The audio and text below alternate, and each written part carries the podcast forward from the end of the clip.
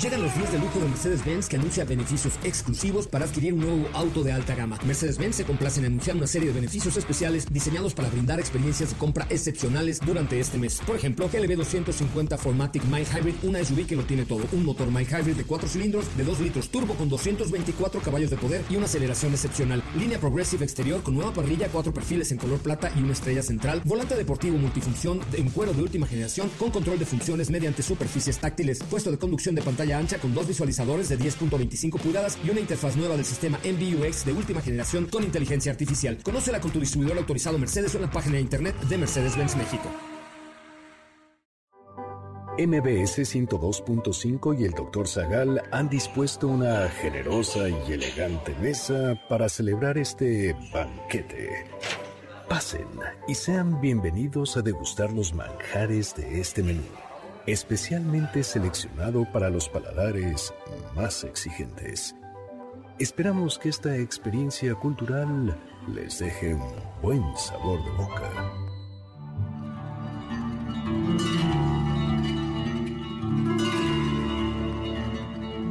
¿Qué es el racismo? ¿Existen las razas humanas? ¿Cómo opera el sistema de castas en India? ¿Cómo era el sistema de castas novohispano? ¿Quiénes eran bárbaros para los antiguos griegos? ¿Cuándo surgió el Ku Klux? ¿Qué es la eugenesia?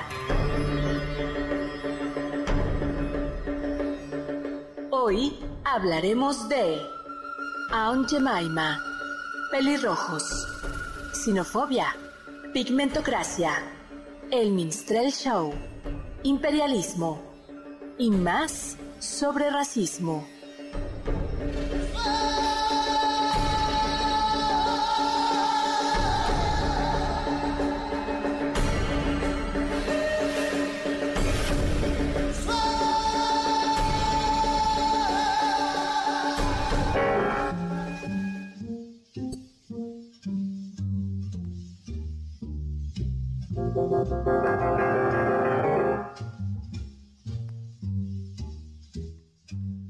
Mi abuelo Simón quiso ser un buen salvaje. Aprendió Castilla y el nombre de todos los santos. Danzó frente al templo y recibió el bautismo con una sonrisa. Mi abuelo tenía la fuerza del rayo rojo y su nahual era un tigre. Mi abuelo era un poeta que curaba con las palabras. Pero él quiso ser un buen salvaje. Aprendió a usar la cuchara y admiró la electricidad. Mi abuelo era un chamán poderoso que conocía el lenguaje de los dioses, pero él quiso ser un buen salvaje, aunque nunca lo consiguió. ¿Cómo ser un buen salvaje? de la poetisa Miquea Sánchez.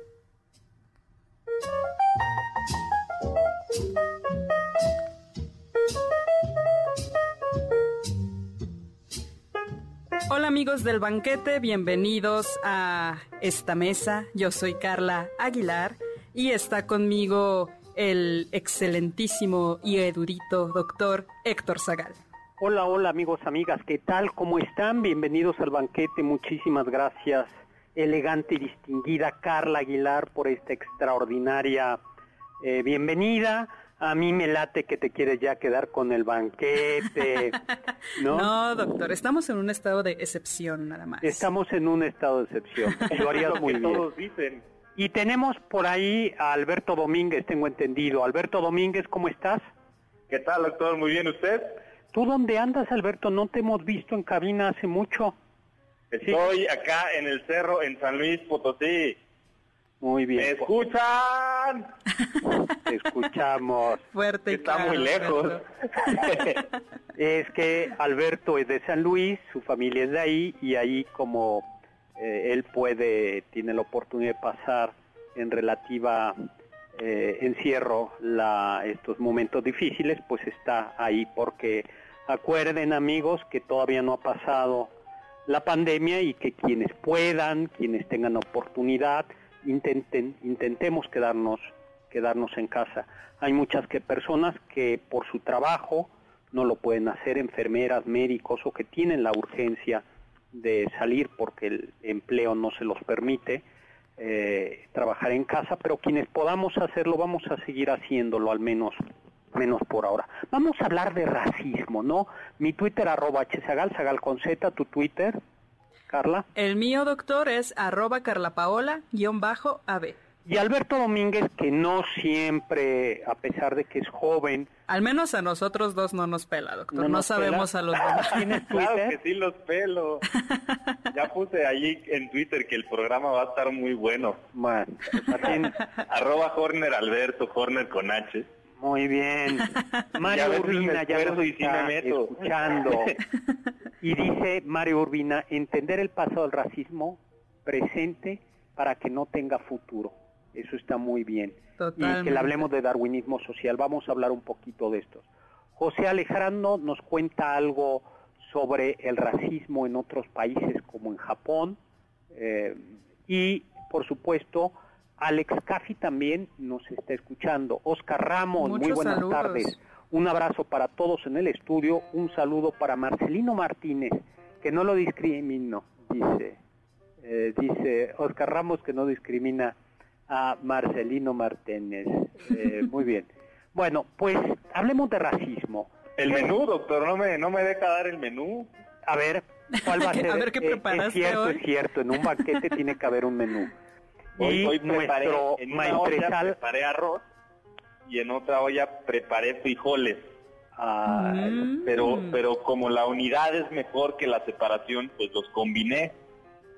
Y tenemos este platillo hermoso que se llama moros y cristianos. moros y cristianos, que es delicioso. Totalmente. es delicioso. Se come, en, hay muchas variaciones de él en el Caribe y las y, la- y en México se come moros con cristianos. Muy bien. Eh, para que vean, provecho. Muy bien. ¿Qué es la raza? Según la Real Academia, raza es cada uno de los grupos en que se subdividen algunas especies biológicas y cuyos caracteres diferenciales se perpetúan por la herencia. Voy más allá de la RAE, este sería el caso de la raza de los perros. Pero la, la academia dice otras acepciones, casta o calidad de origen o linaje. Y al parecer, hasta ahí la Real Academia, la palabra raza proviene del árabe que significaba cabeza, jefe, pero también origen y comienzo, y casi se entendió, eh, así entró a las lenguas europeas a través del sur de España. Ya para el siglo XV, raza se utilizaba en dos sentidos curiosos. Uno, describía o designaba las familias nobles o poderosas o dinastía dominante, ¿no? La raza de los reyes, la raza de los dioses, Claro. ¿no? O eh, para clasificar caballos, la raza de los caballos. Y a partir del siglo XVIII, la palabra raza comenzó a formar parte del lenguaje científico, subrayo científico entre comillas, como parte de la historia natural, que lo que quería era como destacar las características fisiológicas para clasificar eh, grupos humanos. Pero lo más importante es, ¿existen las razas eh, humanas? No, No existen. no existen. De acuerdo con estudios genéticos, hay más variedad genética entre miembros de, entre los mismos miembros de una comunidad que entre individuos de distintas nacionalidades. Esto es importantísimo y esto ha llevado a que hoy por hoy se cuestione el concepto de raza, o sea, en estricto sentido no existen las razas en- entre los seres humanos. ¿Qué era el es. color de piel? ¿No? Pues los melanocitos son que, que producen los pigmentos, ¿no? Así es que está la melanina, o más bien dos, dos tipos de pigmentos, que es la eumelanina y la feomelanina. Y la melanina lo que hace es determinar si uno tiene el cabello castaño, si lo tiene rubio, si tiene ojos cafés o si tiene ojos de otro color, y por supuesto el color de piel. Y la melanina tiene una función muy importante, proteger de daños del sol. Ahora, ciertamente hay diversidad genética. Por ejemplo, hay, hay personas que son tolerantes a la lactosa por una cuestión genética. Esto se da en, en- en Europa, en algunas partes de la India, eh, pero en cambio otras, otras personas, por ejemplo muchos mexicanos, eh, no somos tolerantes a la, a la, a la A la lactosa. pero eso no tiene que ver nada con el color de piel. Por eso no hay, eh, por eso no hay distintas razas. Es decir, la raza, el término raza es un término cultural histórico más que an- más que algo biológico y por tanto si no hay raza, ¿qué es entonces el mestizaje? Esa es una pregunta interesante, doctor, porque siempre entendemos el mestizaje y en el caso de México como la mezcla entre dos razas, ¿no? Los indígenas y los españoles. Y si así fuera, en todo caso estamos dejando de lado, por ejemplo, a la población negra que vino desde África en calidad de esclavos y también a la población asiática. Sí, yo creo que todo lo que lo que sería el mestizaje en este caso, es decir, una vez que ya admitimos que no hay razas, sería una especie de convivencia histórica. Y no, bueno, no solo convivencia histórica, sino de, distinta, de distintas personas con distintas cargas genéticas, ¿no? Claro. Yo creo que eso es eso eso explicaría, esto es lo que nosotros conocemos como como mestizaje. Es importante distinguir discriminación de racismo. La discriminación es tristemente un término más amplio, se puede discriminar, es decir, distinguir, separar, excluir, marginar, violentar a una persona por género, hay una discriminación tradicional contra la mujer, por su orientación sexual, por su filiación política, por su fe, por sus enfermedades, es muy importante ahora mismo que estamos en épocas de, de, pandemia. porque sería absurdo. Un asunto es tomar las precauciones para no contagiarnos y otra cosa es discriminar a una persona. Y uno de los tipos de discriminación es por su origen, por su nacionalidad, por su apariencia, por su color de piel. ¿no? Yo creo que esto eh, es importante. También se puede discriminar por la clase social. Una persona que es muy rica, que es muy pobre, se puede discriminar de acuerdo a los, los recursos, a la escolaridad, ¿no? Luego dicen eso, ¿no, doctor? Que, que tristemente nos determina más nuestro código postal que nuestro código genético. Eso es discriminación, exactamente. Eso es, eso es exactamente, lo, lo has expresado de una manera muy, muy bien, muy, muy clara y lo vemos ahora con la pandemia, parece que la gente de menos recursos, eh, de menos recursos y de menos escolaridad. Exactamente, es más vulnerable, ¿no? ¿Por qué? Porque acude con más dificultad al médico, no tiene acceso a los mismos sistemas de salud, ¿no? Por eso hay que luchar contra la discriminación y contra el racismo. ¿Cómo era en el mundo antiguo? Bueno, el mundo antiguo tenía una lógica racista, el mundo antiguo era esclavista. Grecia, Roma, eh, pero en contra eh, lo que primeramente podríamos imaginar no era un esclavismo cuyo eje era el, era el racismo, sino era perdías la guerra y habitualmente el pueblo derrotado pasaba a ser propiedad del otro. Y entonces los esclavos eran sobre todo esclavos de guerra y luego los esclavos de guerra, si tenían esclavos, eran eh, eran esclavizados o nacían esclavos. Por eso la esclavitud en la antigüedad era multicultural, en el sentido que eran muchas culturas las que esclavizaban y muchas culturas las esclavizadas. Ahora, eso no quiere decir que los griegos no fueran racistas. Eh, de hecho, eh, las Olimpiadas tenían un juramento en donde para participar en las Olimpiadas había que decir que era de raza helena, que era heleno.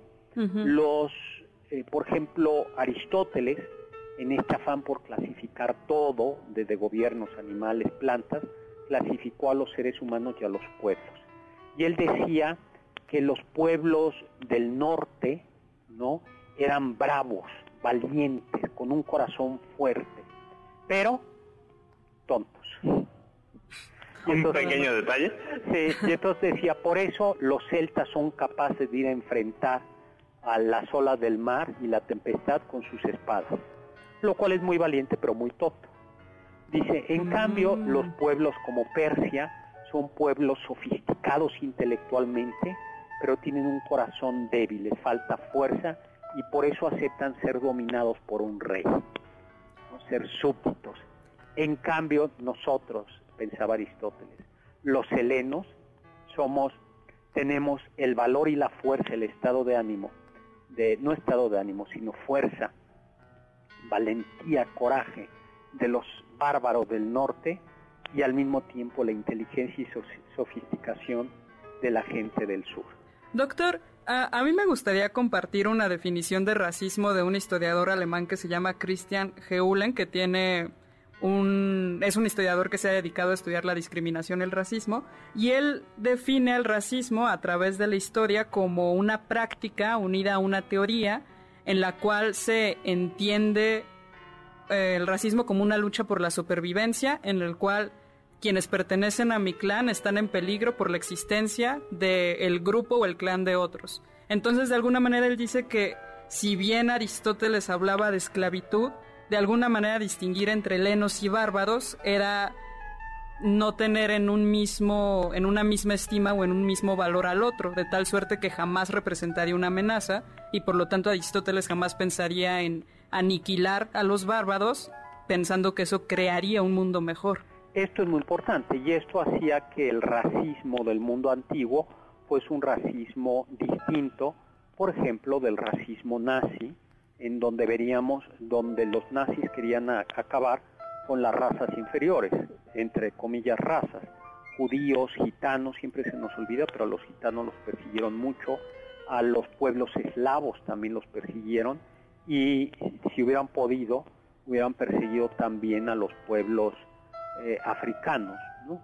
Bueno, un saludo Las dos formas de dominación son perversas, ¿no, doctor? Claro. Es decir, o, no sé, Carla, yo la verdad no he leído tanto en un sentido tan teórico, pero, por ejemplo, Simón de Beauvoir distingue entre las relaciones de dominación que quieren eliminar o aniquilar a los otros, como sucedía con los judíos, y las relaciones de dominación que quieren mantener al otro en un lugar inferior.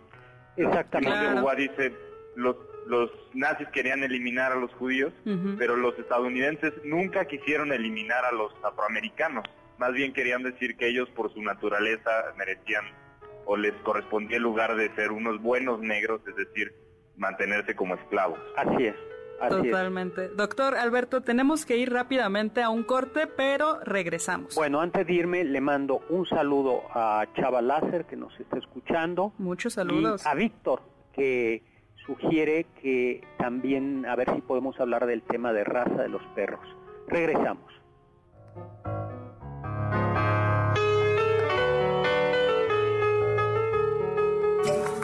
Del diccionario del doctor Zagal.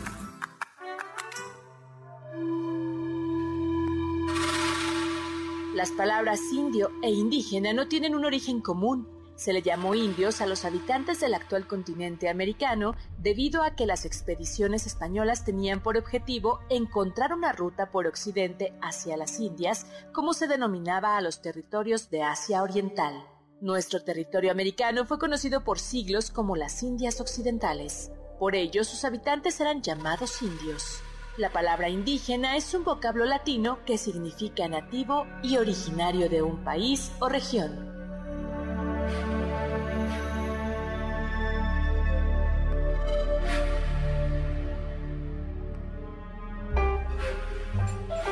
En un momento continuamos con este banquete. Esperamos sus comentarios a nuestro correo elbanquete.mbs.com. Ya volvemos a este banquete después de un ligero entremés comercial.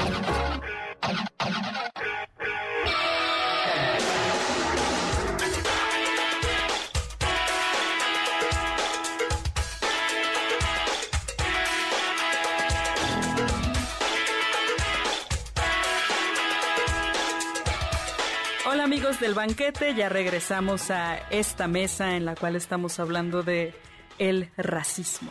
Yo soy Carla Aguilar y está conmigo Alberto Horner desde San Luis Potosí y por supuesto el excelentísimo doctor Héctor Zagal. Queridísima Carla, muchísimas gracias por esa bonita bienvenida. Alberto, un gusto. Seguimos hablando sobre historia. el gusto es mío. ¿Ese eres tú? Este soy yo. Antes de proseguir, quiero hacer un pequeño comercial. El próximo jueves 23 de julio voy, Pablo Alarcón y yo, Pablo que, estuvo, que escribimos un libro que se llama El Gabinete de Curiosidades del Doctor Zagal, vamos a hacer un streaming, una transmisión en vivo desde la plataforma de El Péndulo, el Facebook del Péndulo, un streaming. Vamos a hablar sobre nuestro libro, vamos a aceptar preguntas, a interactuar con ustedes a las 7 de la noche, jueves 23 de julio. Entonces, nos espero que nos podamos oír ahí o ver ahí en este streaming sobre el Gabinete Curiosidades. Pues vayamos a la antigua Roma, si les parece, ¿no? ¿Cómo era la antigua Roma? La antigua Roma también existía esta distinción entre bárbaros y romanos y en general la esclavitud era por vía por vía de la guerra, ¿no? Los esclavos podían, sin embargo, en determinadas condiciones alcanzar su libertad, aunque seguían dependiendo de su antiguo amo, eran los famosos libertos. ¿Qué pasó con el cristianismo? Hay que decir que... Doctor, una duda sobre Roma. Sí. Porque yo tenía la, tengo la impresión, por algunas tragedias que he leído, por ejemplo el pseudolo, de que los amos eran buenos con sus esclavos. Es decir, el esclavo, en, o en Roma al menos, no fueron tan perversos con el trato a los esclavos. ¿Eso es cierto o solo, es en, o solo fue en algunos momentos? o yo creo que depende de, mucho del tipo de, depende del amo, ¿no? Ahora, la, institución de la esclavitud romana era infinitamente peor que la institución de la esclavitud griega, porque, por ejemplo, el, el, el romano tenía derecho de uso y de abuso sobre el esclavo. El esclavo era una cosa, era un objeto, era un bien inmueble al que tú podías matar, pegar, violar, lo que se te viniera la gana y no tenías que dar cuenta de ello. Hay un filósofo famoso, eh, un estoico Epicteto, que fue esclavo romano, que luego alcanzó a ser liberto, y que quedó paralítico o gravemente lisiado por los castigos brutales de su, de su amo. De su amo. Los gladiadores, en términos prácticos, muchos de los gladiadores eran en realidad esclavos. Entonces, yo creo que mm, que, podía haber quizá amos que suavizaran eh, la institución y, y, esclavos que por su preparación intelectual, por ejemplo, esclavos griegos que sabían medicina o esclavos griegos que sabían algo, tenían una cultura general y que podían administrar una casa o educar a los hijos y que recibían un mejor trato, pero en realidad era, mm, voy a decir una cosa un poco brutal, pero yo creo que que refleja la actitud es, eh, si tú tienes un coche eh, caro, lo cuidas más. No porque quieras al coche, no porque el coche te merezca respeto por su propia dignidad, sino porque te sirve mejor cuidándolo. Eh, eran completamente inhumanos. Exactamente, no a diferencia de a lo mejor una bicicleta, un automóvil de trabajo pues, que compras para usarlo rápido y sabes que se desecha, ¿no? Claro. Esto, digo, aunque hay variaciones, porque la historia del derecho romano evoluciona, yo creo que en general es bastante cruel. Por eso fue tan, eh, tan revolucionario una frase de San Pablo, Pablo de Tarso, que dice, ya no hay judío ni griego, que eso es romper las razas, porque dice, ya no existe el pueblo judío, ya no existen los helenos, ya no hay varón ni mujer, ya no hay amo ni esclavo, dulos en griego, sino que todos somos uno eh, en Cristo Jesús. Y eso es revolucionario, aunque por otro lado hay una carta, la carta de Filemón, en donde pudiendo haber abolido la esclavitud, termina siendo una concesión, termina Pablo diciendo, bueno, eh, le regresa un esclavo, eh, regresa un esclavo fugitivo a su amo y le dice, te pido que lo liberes. Pero fíjense cómo San Pablo, y así lo van a interpretar algunos autores como Calvino, no, no propone la abolición de la esclavitud, sino simplemente la humaniza, a pesar de que en otro lado eh, sí lo había abolido, ¿no? Exactamente, sí había dicho que todos éramos iguales, ¿no? Por eso eh, el cristianismo mm, también introdujo, pero el cristianismo hay que decir que al menos en los primeros hasta en la Edad Media no está, o, o los inicios de la Edad Media, la distinción no es entre razas, sino entre cristianos y paganos que todavía no son cristianos y cristianos y herejes.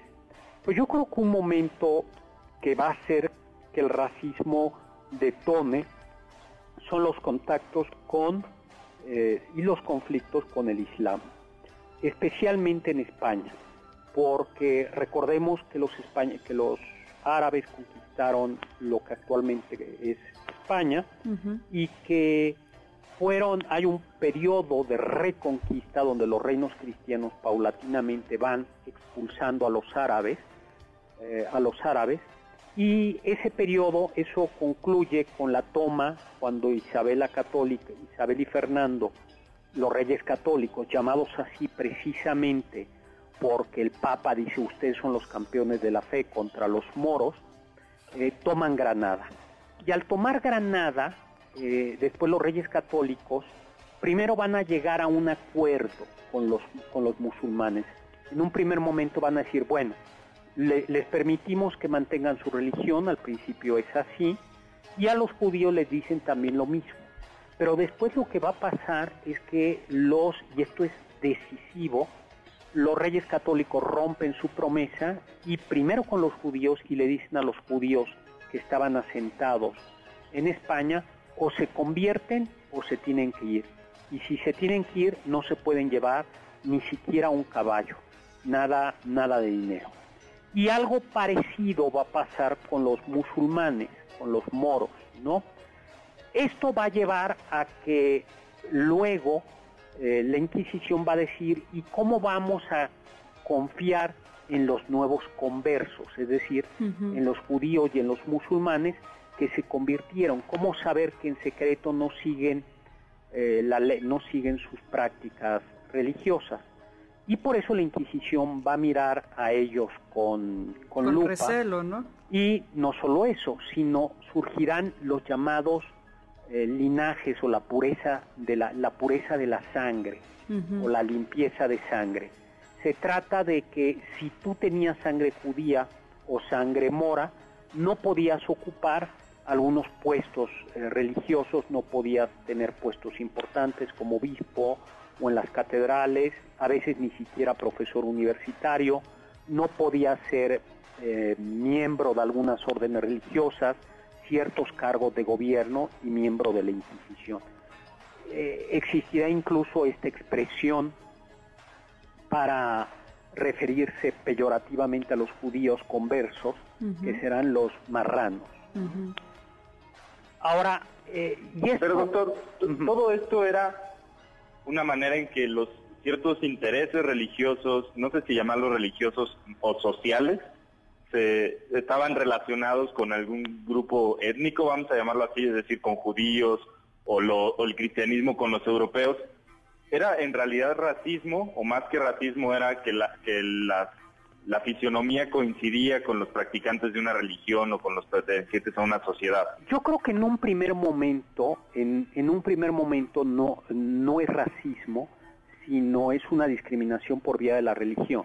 Es decir, dado que tú eras, practicabas el judaísmo o practicabas el islam, yo no te considero, eh, o tu familia, yo no te considero miembro a pleno derecho de la comunidad cristiana.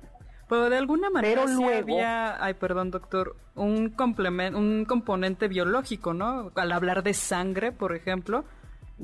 Claro, claro, porque el, el punto es se transmite por la sangre, o sea, de nada sirve que yo haya sido bautizado o que yo libremente haya abrazado eh, el cristianismo habiendo sido musulmano, había sido judío, se sigue desconfiando de mí por la sangre. Doctor, tenemos que ir rápidamente a un corte, pero igual de rápido regresamos. Muy bien.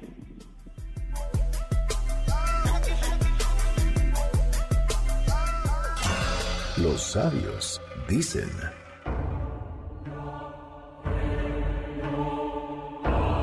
El odio a las razas no forma parte de la naturaleza humana, más bien es el abandono de la naturaleza humana.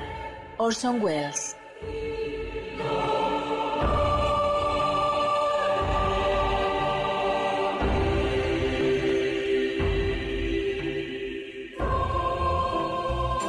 ¿Están disfrutando el menú? Después de esta pequeña pausa, regresamos al banquete del Dr. Zagal. ¿Quieren contactar a los ayudantes del chef? Pueden escribirles en Twitter, arroba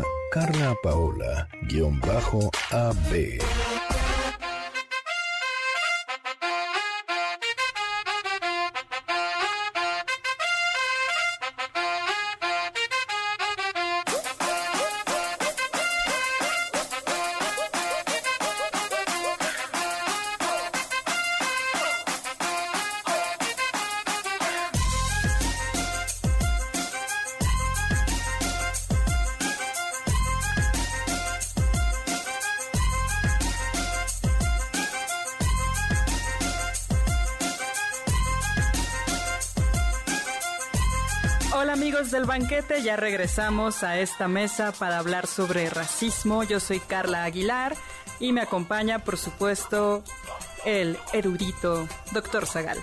Hola Carlita, hola amigos, amigas, estamos de regreso hablando aquí en el banquete sobre racismo. Por ahí anda Alberto Domínguez, que no es el esclavo, porque no hay esclavos en este banquete.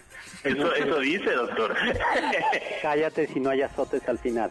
Es una es un compañero, un colega. Pero qué buena, qué buena rola puso ahora Carla, ¿eh? Ay, ¿te gustó? Es, es muy buena. Es de Ana Tijoux, esta chilena. Se llama Somos Sur, ¿no? Así es. Es buenísima. Totalmente. Vayan a escucharla, la versión con letra, porque es muy, muy buena. Padrísima, padrísima. Un saludo a, Edgar Chimal que nos, nos dice que llegó un poquito tarde, que si hablamos del código de Amurabi.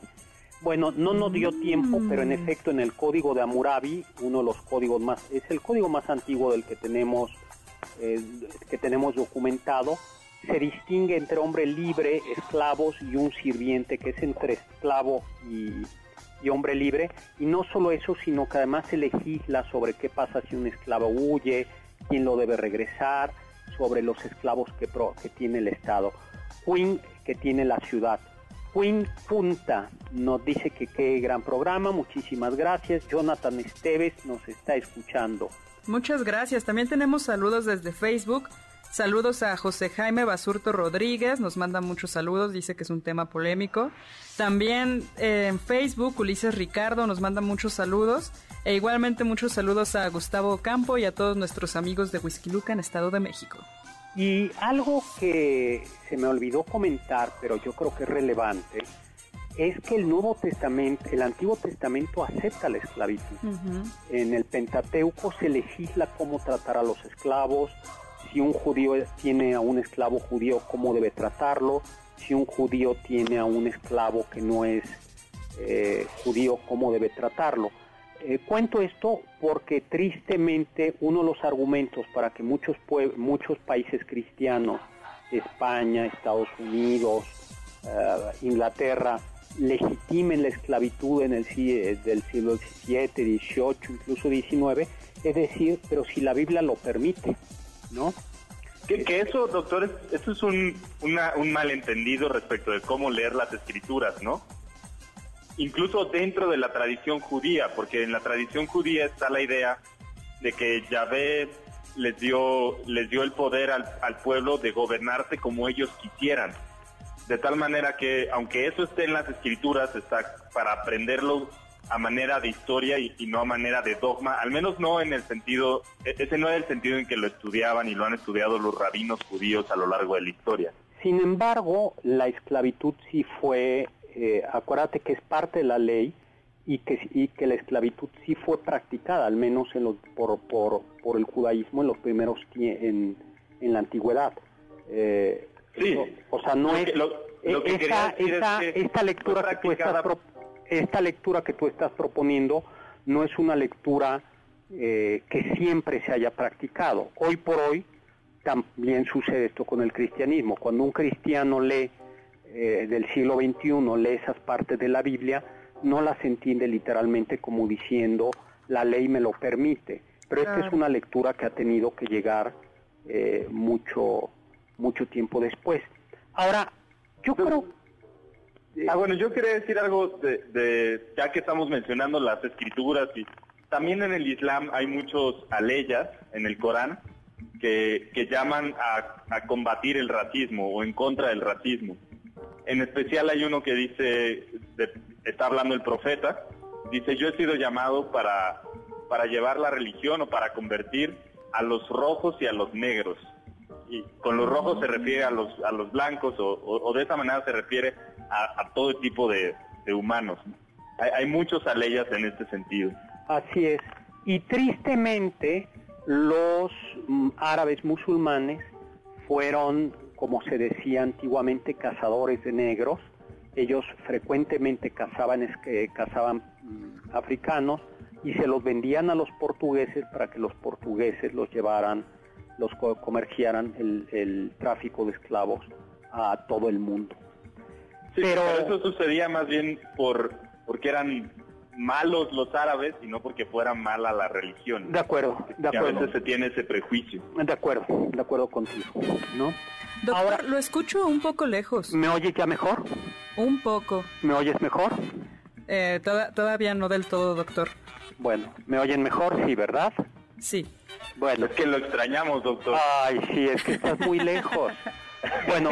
Ay, sí, sí estamos lejos los tres. Pero les decía que esta obsesión por la pureza de sangre, esta obsesión por la pureza de sangre española, se trasladó a los territorios recién conquistados, donde se instauró lo que se llamaba un sistema de castas. Como en teoría al menos, si tenía sangre negra, judía, o mora, es decir, árabe, no se podía acceder a unos puestos, comenzó a haber una legislación. Y entonces decías, bueno, ¿quién es quién? ¿No? La, en realidad nosotros utilizamos en México, y me parece bien, de un sentido muy neutro la expresión mestizo o criollo, pero en su momento era castas, era el español, nació en España era el español, el criollo es el español es el hijo de españoles, mestizo es el hijo de español e india, eh, mulato de negro y, español, y así va viendo una, unas castas. Estaba el salta para atrás, ¿no? Sí, tente en el aire. El chino. Chino, este, no entiendo. Algunos autores piensan que era rígida la, aplicación de las castas que fueron abolidas tras, el triunfo de la independencia. Otros, otros autores dicen no, en realidad, eh, aunque existió esa legislación, operativamente no funcionó. No funcionó y, fue y, no fue una sociedad tan rígida en las casas, aunque sí eh, en, el, en el punto más bajo estaban los los negros, no los esclavos negros, que llegó a haber muchísimos, muchísimos negros. Lo que sí sucedió en estos territorios es que hubo un mestizaje.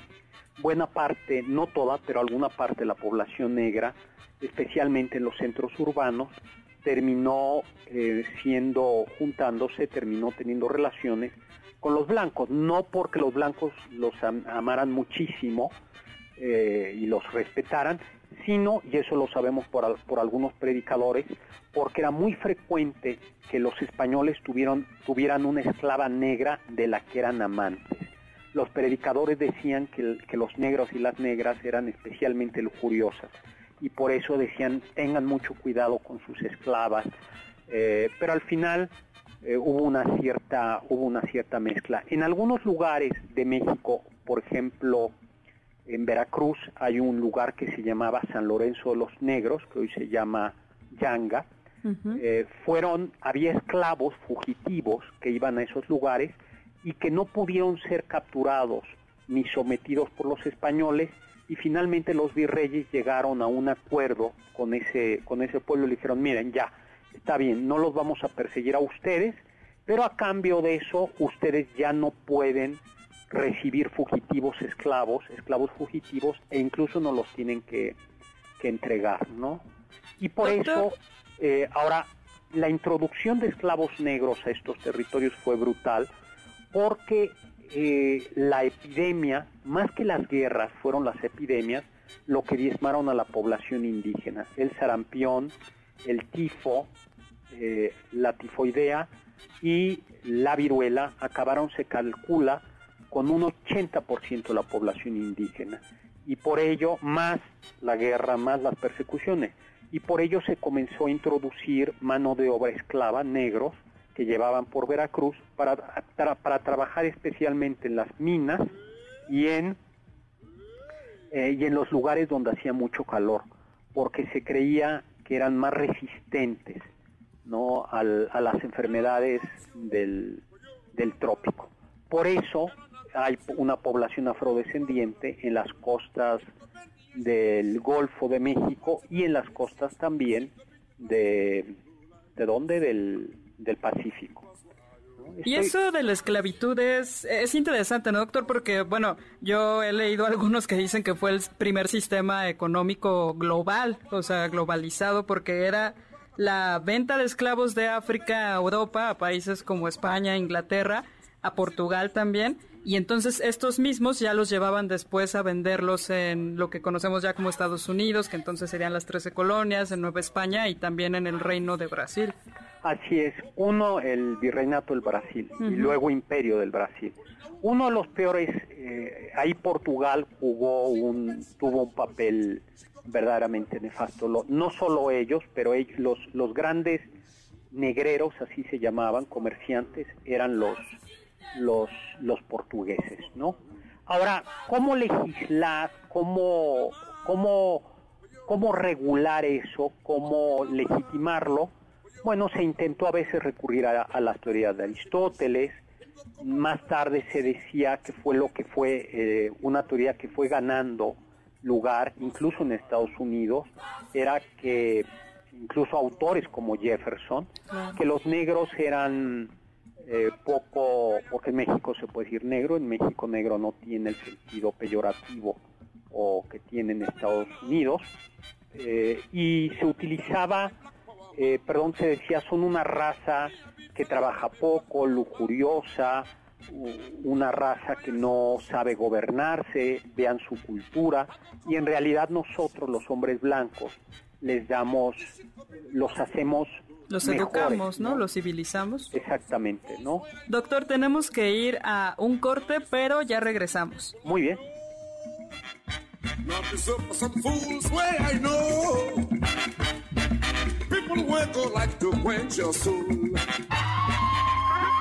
Escuché que... México cuenta con 69 lenguas nacionales, 68 de ellas son lenguas originarias y el español. La lengua originaria más hablada es la náhuatl. En segundo lugar se encuentra la maya.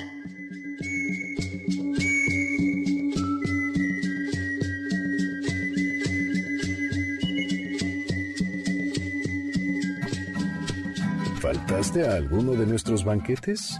¿Quieres volver a degustar algún platillo? Escucha el podcast en www.mbsnoticias.com. No te vayas del banquete sin mandarle tus sugerencias al chef. Llámale 5166-1025. Hay quien dice que... Los bosquimanos y los otentotes, dos pueblos estrechamente relacionados entre sí que habitan el África subsahariana, donde se cree que se originó el moderno Homo sapiens, son los pueblos más antiguos que existen actualmente sobre la Tierra, descendientes de la más temprana diversificación en la historia de la humanidad ocurrida hace unos 100.000 años.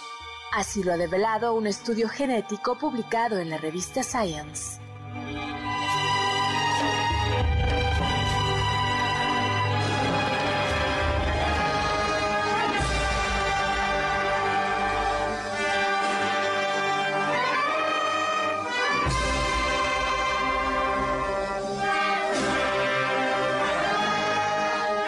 Del banquete, ya regresamos a esta mesa en la que estamos hablando de racismo. Yo soy Carla Aguilar y está conmigo, por supuesto, el doctor Héctor Zagal. Hola, hola, de regreso hablando sobre racismo con Alberto Domínguez también y contentísimo estar con ustedes. Estamos en vivo y Eliseo Cruz nos pregunta si en el Antiguo Testamento se habla de racismo.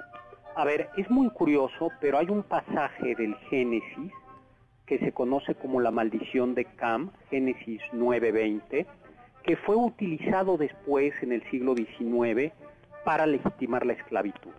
Entonces la historia es así, baja Noé muy contento del arca con sus tres hijos, uno de ellos es Cam, y pone un juguito de uva a, enfriar. Lo mete al refrigerador, no, no lo puede meter al refrigerador, bueno, lo mete, lo, deja ahí y el jugo em, fermenta. Y entonces Noé, que no, no se conocía el vivo, vino, prueba este juguito y dice, caray, qué sabroso está este juguito tan especial, y le entra al jugo con fe y se embriaga. Y cae todo en el, en el suelo semidesnudo con la túnica levantada. Y su hijo Cam lo ve y se burla de él y llama a sus otros dos hermanos a que se burlen de, de Noé, pero los dos otros hermanos regañan a Cam y cubren a su padre Noé con una túnica.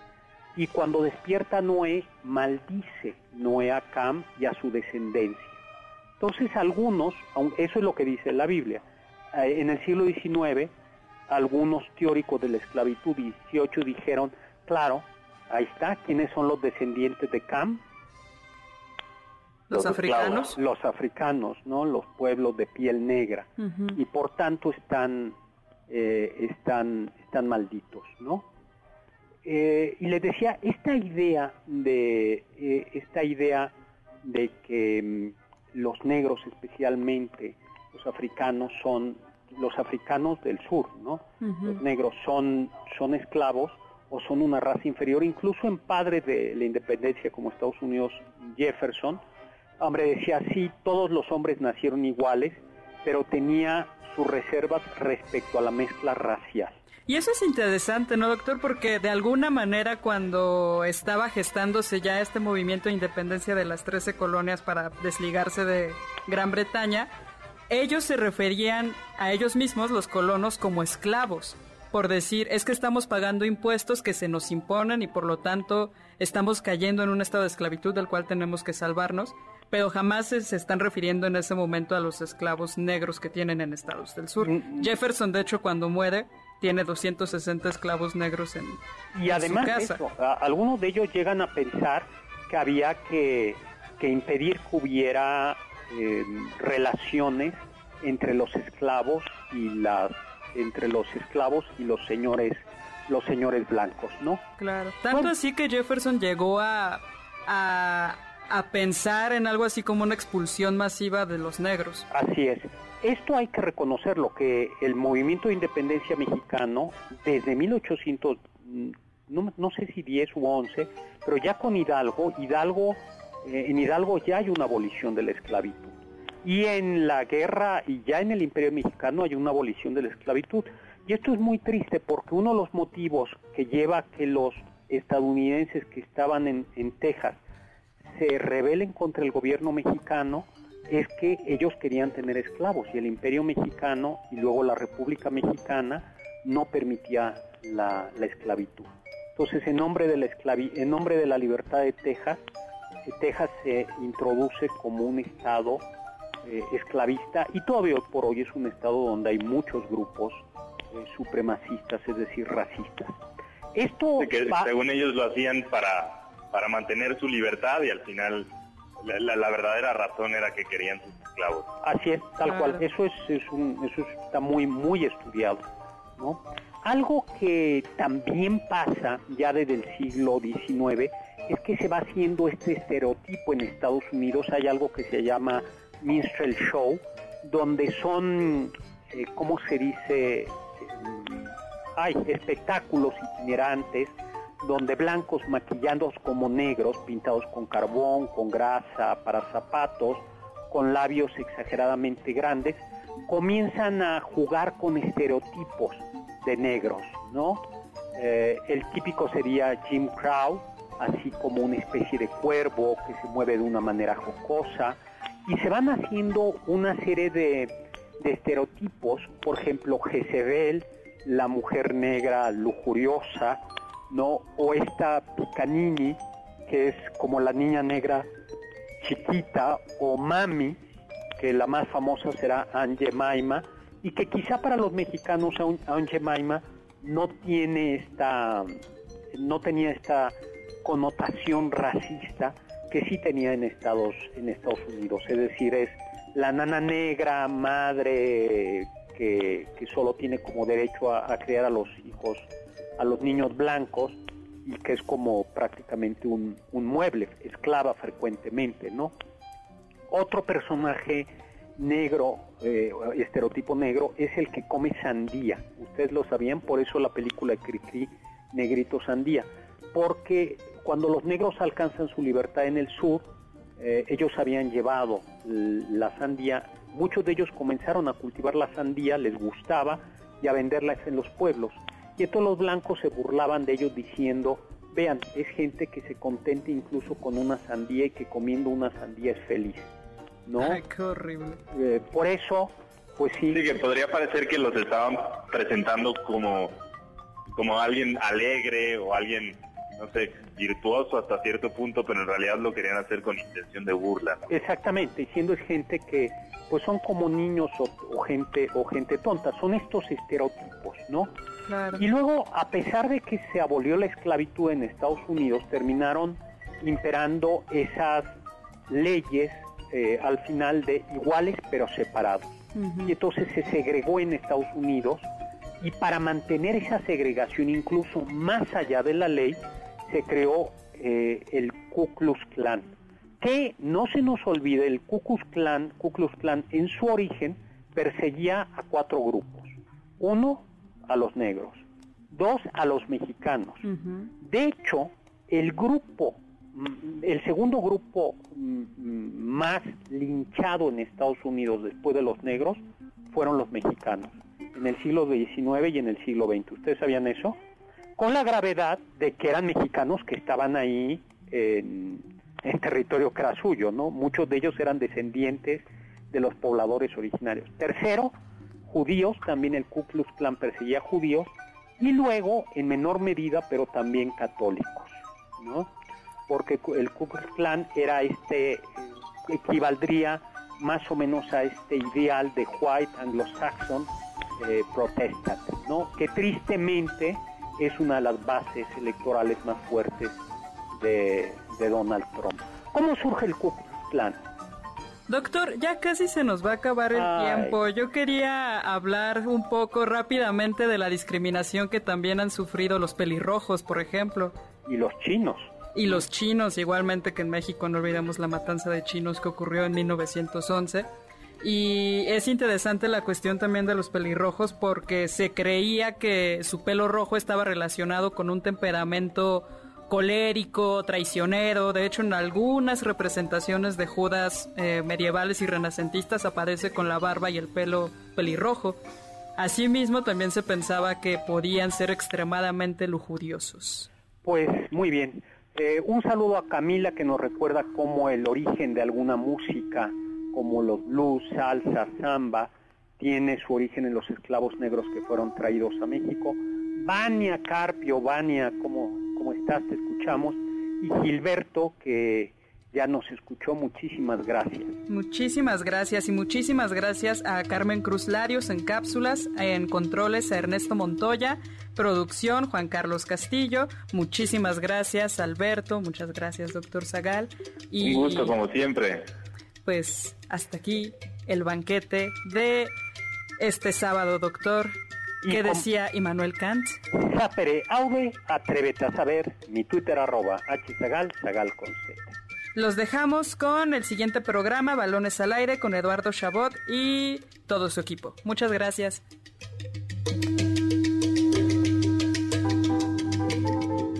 Confiamos que este banquete ha sido un deleite gourmet y cultural. Gracias por escucharnos y los esperamos el próximo sábado con una deliciosa receta que seguro será de su agrado. MBS 102.5 Estamos contigo.